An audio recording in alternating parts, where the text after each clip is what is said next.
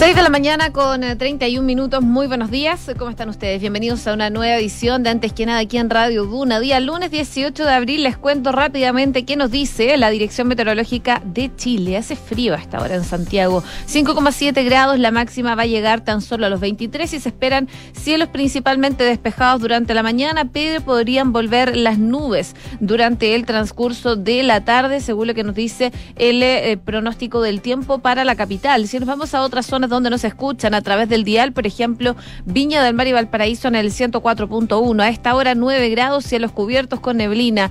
Las nubes se quedan durante toda la jornada y durante los próximos días también y la máxima pronosticada para hoy es de tan solo 13 grados. Concepción 9 grados a esta hora, máxima de 15, amanecen con algo de neblinas y nubes que se quedan durante todo el día. Incluso podrían tener algo de llovizna débil durante el transcurso de la noche en Concepción, donde nos pueden escuchar en el 90. Y en Puerto Montt, donde nos sintonizan en el 99.7, 11 grados a esta hora, máxima de 15. Cielos cubiertos y precipitaciones durante el transcurso de la tarde, que según lo que nos indica el pronóstico extendido, las lluvias podrían estar presentes durante toda esta semana hacemos un resumen de las principales informaciones que están ocurriendo en Chile y el mundo en los titulares.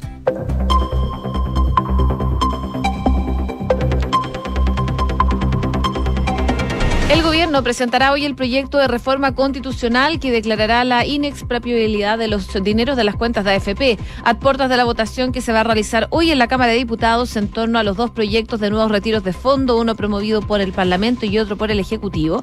El titular de las Express, Giorgio Jackson, anunció durante la jornada que se presentará un paquete de indicaciones, entre las cuales contempla un cambio del quórum en las votaciones de futuros retiros.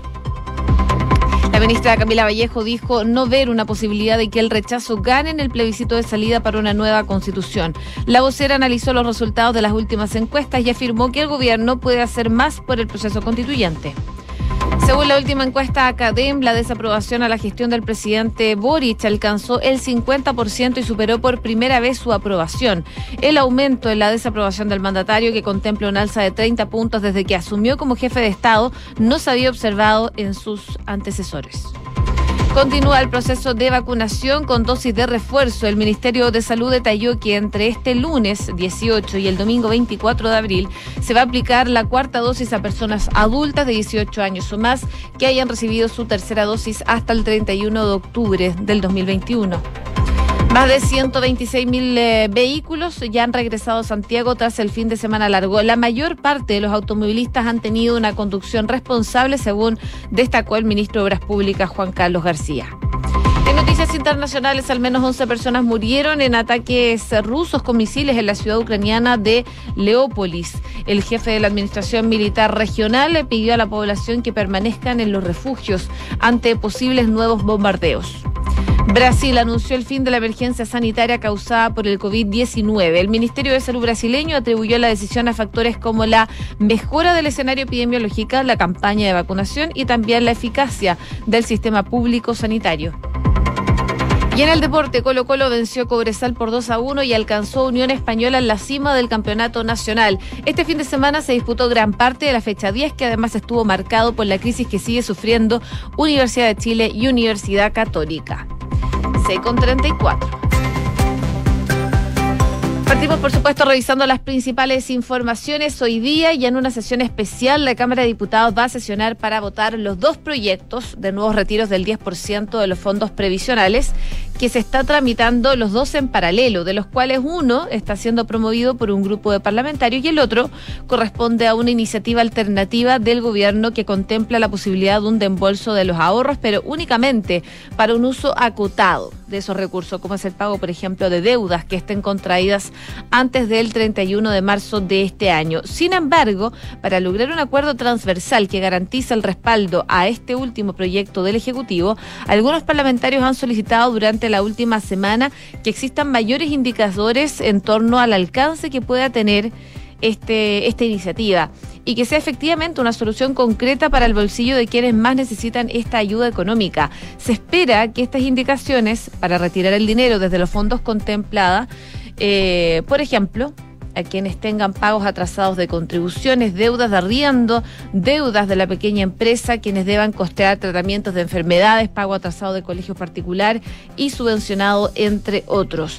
Al respecto, el ministro secretario general de la presidencia, Giorgio Jackson, adelantó en el programa Estado Nacional que ya estaría listo este paquete de indicaciones, ya estaría redactado, no obstante, este requeriría de la unanimidad de los comités para su discusión este lunes porque está con discusión inmediata.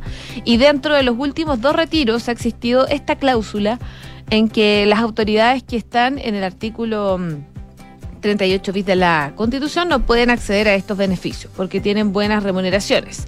Esto según lo que anunciaba ayer el secretario de Estado. Y dice, si es que queda claro que no es algo que nosotros estamos diciéndole a la gente que sí o si tiene que tener que mandar sus fondos de pensiones a las contribuciones porque el retiro es algo voluntario, es algo que se puede conversar con parlamentarios y parlamentarias. En este sentido, el secretario de Estado reconoció que este proyecto paralelo al universal no estaba dentro de las iniciativas que el Ejecutivo quería plantear inicialmente, desestimando que sea un mal menor o que el Congreso y la ciudadanía les haya doblado la mano, al gobierno particularmente. Para regular o incluso frenar eventuales eh, futuros retiros de fondo, el ex diputado y ahora ministro adelantó además que entre las indicaciones que se van a presentar hoy día se establece que los fondos de pensiones serán con fines previsionales e incorpora de manera explícita que las cotizaciones son para ese fin. Para concretar aquello, se va a proponer una modificación en el quórum de la votación que actualmente es de tres quintos a uno de dos tercios, es decir, 103 votos. Referido a qué hará el gobierno si es que eh, hoy día se aprueban ambos proyectos. El quinto retiro, que es universal, o el retiro acotado. Y Jackson ahí explicaba que están eh, recurriendo a la presunción y esa es la primera herramienta. Los dos proyectos en conjunto no tienen sentido, uno eh, es una subconjunto del otro. Y si es que se aprueba uno de ellos, volvería a la comisión y otro pasaría al Senado. Pero dice que tienen el control de la tramitación de al menos uno de ellos y no existe el escenario donde los dos proyectos se transformen en ley. Por su parte, al ser consultado por si el gobierno va a recurrir al Tribunal Constitucional si es que el Parlamento aprueba el quinto retiro universal, Jackson advirtió que espera que no sea el caso. En tanto, el em, titular de las Expresas, anunció también que hoy día se va a ingresar esta reforma constitucional para impedir que los recursos en las cuentas individuales de los trabajadores disponibles en las distintas administradoras de fondos de pensiones puedan ser expropiadas, lo que había sido una de las condiciones presentadas por la bancada de diputados de la UDI para apoyar eventualmente la iniciativa del Ejecutivo. Y según lo que explicaba el ministro Jackson, es que en esta reforma se garantiza que todo ahorro por capitalización individual, que sea tanto ahora como después, esa plata tenga que ser propiedad exclusiva del trabajador o trabajadora y que no pueda ser expropiable. La acción que está haciendo el Ejecutivo no es inocua, dice, porque manifiesta y expresa una voluntad de que al menos ellos como gobierno y la administración no tiene ningún interés de que los fondos de pensiones de capitalización individual de los trabajadores dejen de ser de propiedad de ellos porque siguen y serán siendo, lo decía el ministro Giorgio Jackson. Así que finalmente hoy día el gobierno va a presentar este proyecto de reforma constitucional que declara inexpropiable los dineros de las cuentas de los fondos de pensiones. En paralelo se tramitan hoy día en la Cámara de Diputados estos dos proyectos, el quinto retiro universal y el retiro acotado que plantea el gobierno. 6 con 39. Comenzamos la mañana informados en Antes que nada con Josefina Stavrakopoulos. Quien también habló anoche fue la ministra secretaria general de Gobierno, Camila Vallejos, que descartó, entre otras cosas, haber tenido algún roce con la titular de Interior, Isquiasiches, durante los comités políticos celebrados en la moneda y afirmó que no ve la posibilidad de que el rechazo gane en el plebiscito de salida para la propuesta de nueva constitución. En este diálogo con Tolerancia Cero, la vocera afirmó que entiende que las y los periodistas muchas veces buscan eh, comidilla o las diferencias al interior de un comité político, cómo funciona el comité político y cuáles son los roces. Y en ese caso dice que honestamente eso está total y absolutamente alejado de la realidad. Asegura que son un equipo que se apoya mutuamente cuando se cometen errores, nos apoyamos, dice como equipo, porque todas y todos somos importantes. Cuando hablamos de un reforzamiento es porque justamente la propia ministra del Interior ha liderado eso. Respecto a la opción de que se imponga el rechazo en la consulta ciudadana para una nueva constitución, la ministra vocera de gobierno aseguraba que eh, eso podría ser muy lamentable y que en todo caso no ve esa posibilidad. Dice que están en un escenario efectivamente complejo con las encuestas. Eh, y que lo recogen y que recogen autocríticas todas y todos, no solo los diálogos por el eh, tema de aprobación o desaprobación del gobierno, sino que ella dice también respecto al proceso constituyente. Y en eso dice hay que hacerse cargo obviamente de los temores, de las aprehensiones, de las críticas de la ciudadanía y hacernos cargo eh, significa, dice, obviamente poder mejorar.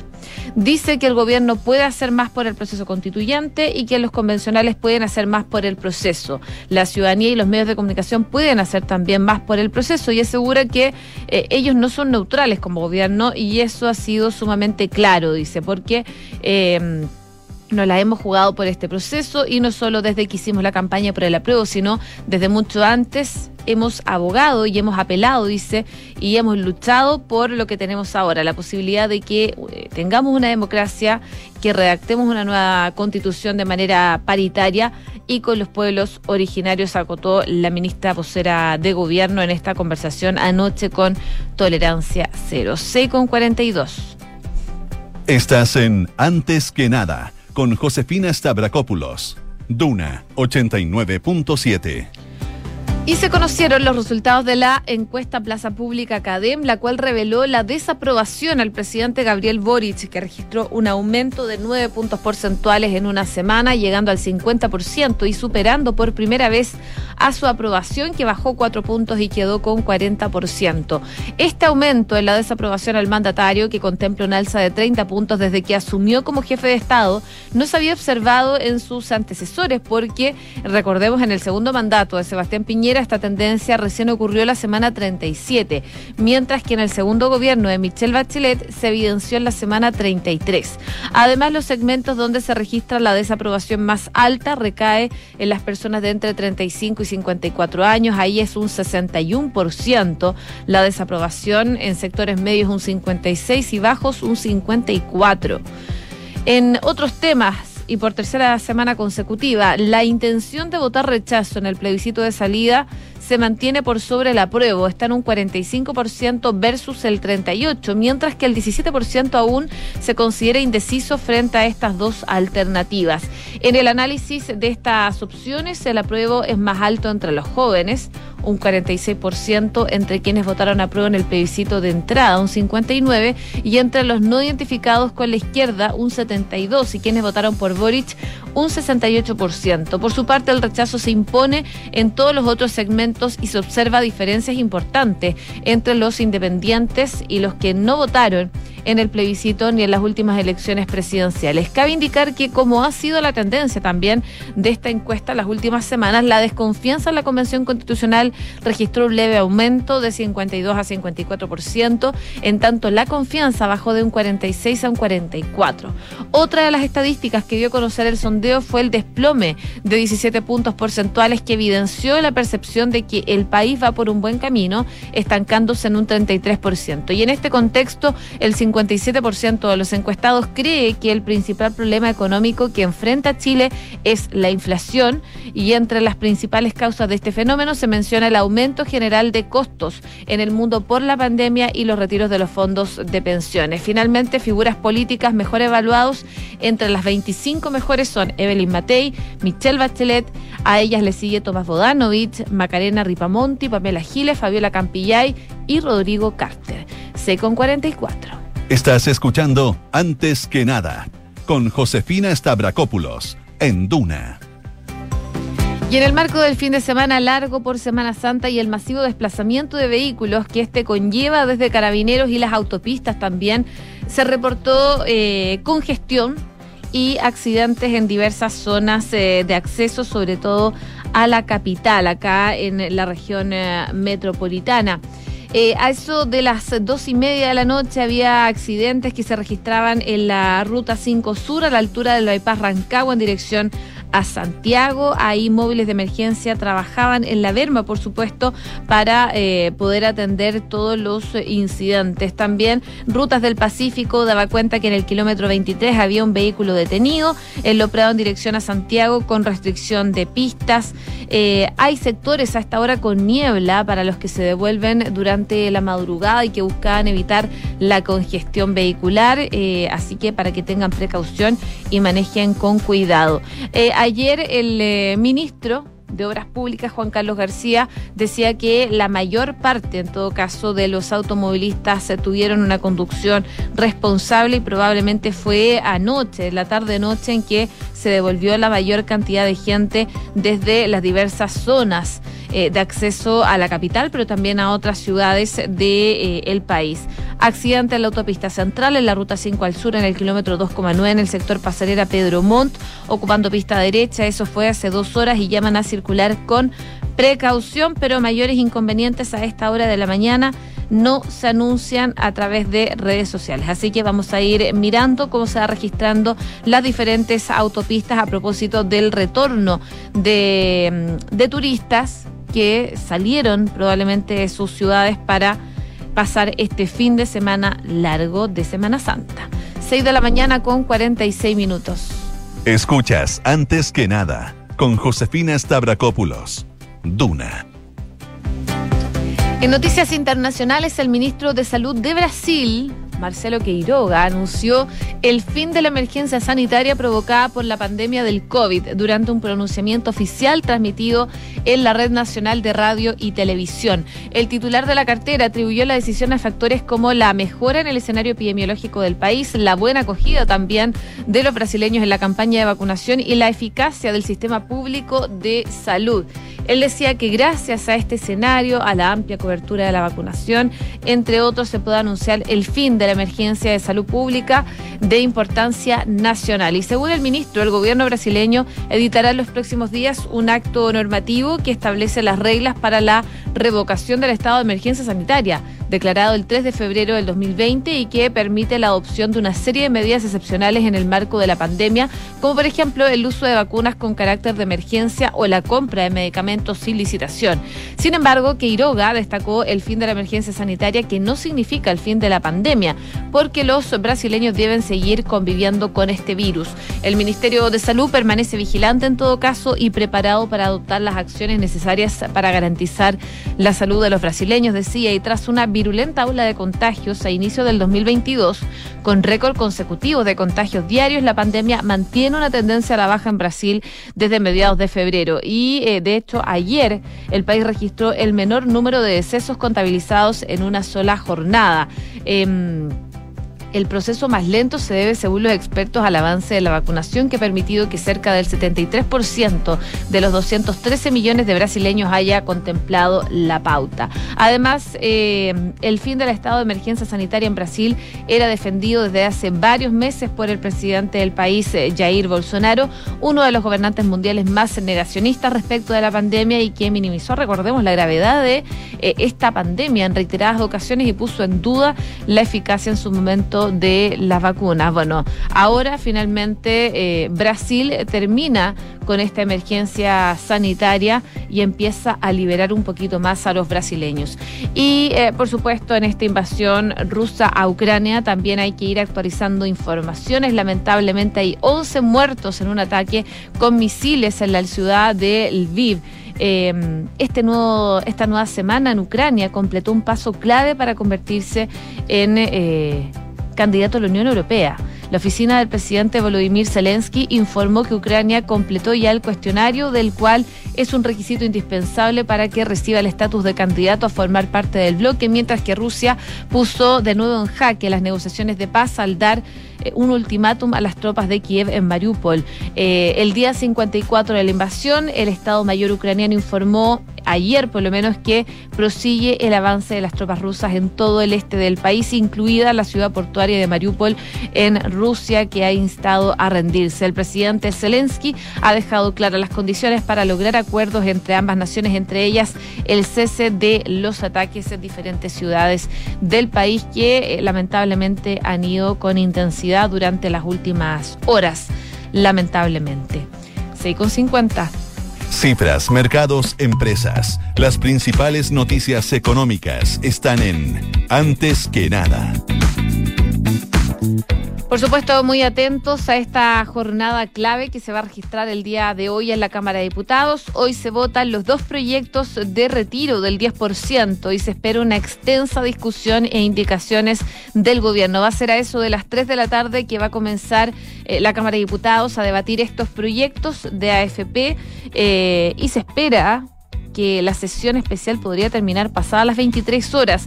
En ese tiempo el gobierno buscará terminar de convencer a los legisladores de que el texto impulsado por la moneda que establece un retiro más acotado es el mejor y mejor que el presentado por algunos parlamentarios como Jorge Durán, Pamela Giles y René Alinco. Esto porque la iniciativa busca que el dinero sea solamente utilizado para el pago de deudas comerciales de pensión de alimentos, de salud, de créditos hipotecarios, entre otros. El último fue rechazado en la Comisión de Constitución, recordemos el retiro del 10% universal.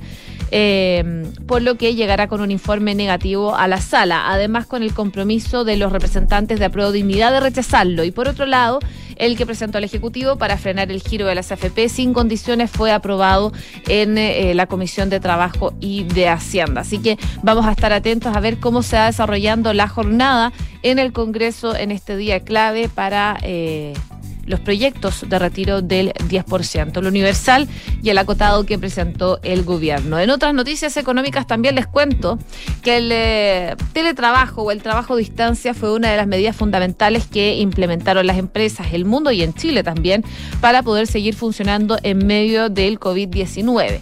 Y a decir... Eh, eh, ya a decir de los analistas, esto apuró en el tiempo el avance natural eh, de esta modalidad laboral y a nivel nacional en su mayor apogeo que se produjo en el eh, trimestre móvil junio-agosto del 2020 llegó a superar el 20% del total de los trabajadores asalariados, es decir, de aquellos con contrato de trabajo equivalente en ese momento a más de 1.105.000 personas.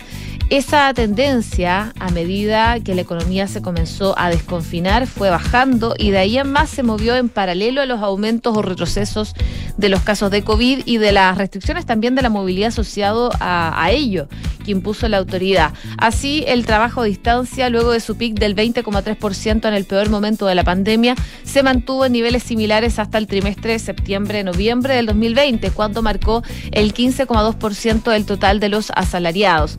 Y ya hacia fines de ese mismo año se aceleró la reducción en cuanto comenzó a levantarse las restricciones cerrando el ejercicio con una participación del 13,3%. Luego tuvo un repunte pasajero durante la segunda ronda de cuarentenas masivas en el trimestre 2021, pero ya claramente esa tendencia ha bajado. Hoy a dos años del inicio de la pandemia y considerando que la situación sanitaria es bastante controlada, Em, las personas que se mantienen en esa modalidad de trabajo a distancia en Chile representan el 6,7% solamente de los asalariados en el trimestre móvil diciembre 2021 y febrero 2022.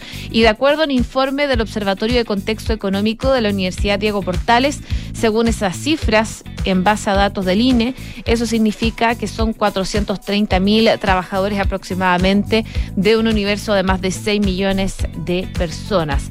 Es el análisis entonces que se hace ya a dos años de la pandemia y el trabajo a distancia, que aunque muchos pensaban que llegó para quedarse, la verdad es que eh, con el movimiento, con el avance de, de la pandemia, eso no fue tan así. Y también les cuento de otras noticias económicas. Hay un estudio que revela que la vacancia de oficinas en Santiago alcanzó su mayor nivel desde el 2017. De acuerdo al informe elaborado por eh, Cushman and Wakefield, la vacancia de oficinas clase A llegó al 9,51% al cierre de los primeros tres meses del 2022, con una superficie donde eh, está disponible 160.408 metros cuadrados. Esto, por supuesto, también consecuencia de la pandemia del COVID-19. Cinco minutos faltan para las siete de la mañana.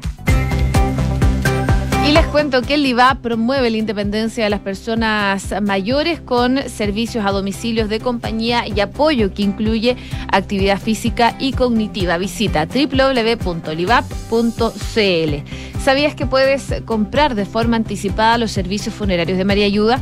Entrégale a tu familia la tranquilidad que necesitan y estarás apoyando a cientos de niños de la Fundación María Ayuda. Convierte el dolor en un acto de amor. Cotiza y compra en www.funerariamariaayuda.com y tener una cuenta vista que te pague intereses solo por tener saldo en ella es posible. Conoce la nueva cuenta preferente de Banco Consorcio, donde solo por tener saldo ya estás ganando. Solicita tu cuenta preferente en consorcio.cl. Les cuento que a esta hora en Santiago hay 5,5 grados de temperatura. La máxima pronosticada para hoy es de 23 grados, con cielos despejados durante la mañana, pero podría volver eh, a nublarse durante el transcurso de la tarde. Por supuesto, los dejamos invitados a seguir en nuestra sintonía. A continuación viene Duna en punto junto a Rodrigo Álvarez. Que esté muy bien y que tengan una muy buena jornada desde ya.